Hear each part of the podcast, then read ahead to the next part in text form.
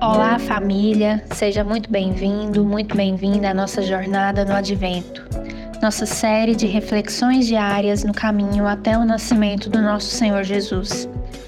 Hoje, dia 17 de dezembro de 2023, terceiro domingo do Advento.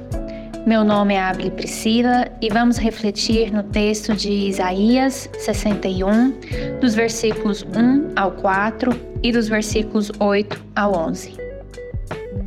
O Espírito do Eterno, o Senhor, está sobre mim porque o Eterno me ungiu. Ele me enviou para pregar as boas novas aos pobres, curar os de coração partido, anunciar a liberdade aos cativos e o, e o perdão a todos os prisioneiros.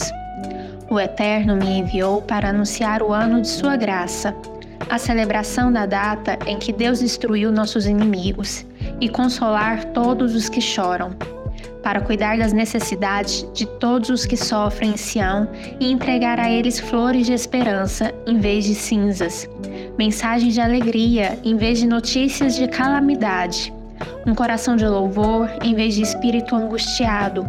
O nome deles será mudado para carvalho de justiça, plantados pelo Eterno para mostrar sua glória.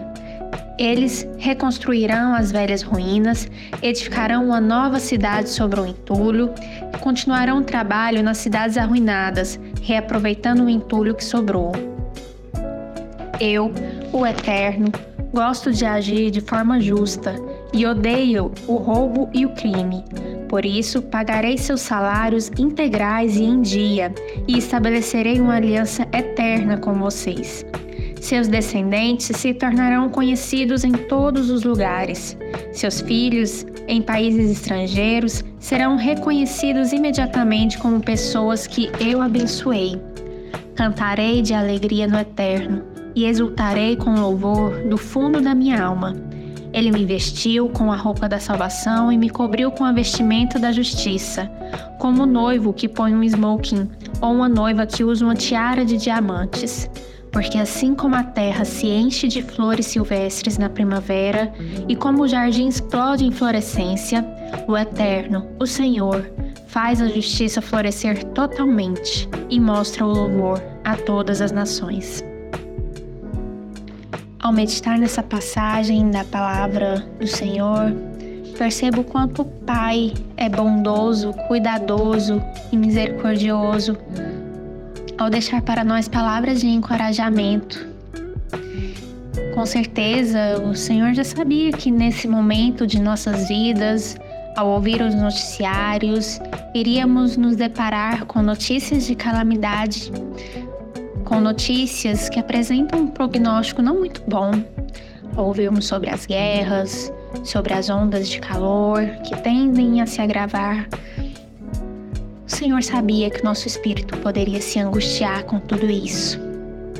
No entanto, Ele deixa para nós essa palavra, não só essa palavra, mas uma vida a ser vivida nele, uma vida a ser vivida por meio do Espírito que está sobre, que está sobre nós, para que possamos enxergar este futuro com os olhos do Eterno, com os olhos do Pai, na certeza de que Embora não estejamos isentos de passar pelas situações difíceis da vida, o Espírito Santo, o Pai, está conosco em todas elas, cuidando de nós, zelando, colocando esperança em nossos corações, nos encorajando e nos capacitando para aliviar o sofrimento de outras vidas, para cuidar das necessidades daqueles que estão em sofrimento também e assim vivermos a vida do Senhor aqui na terra.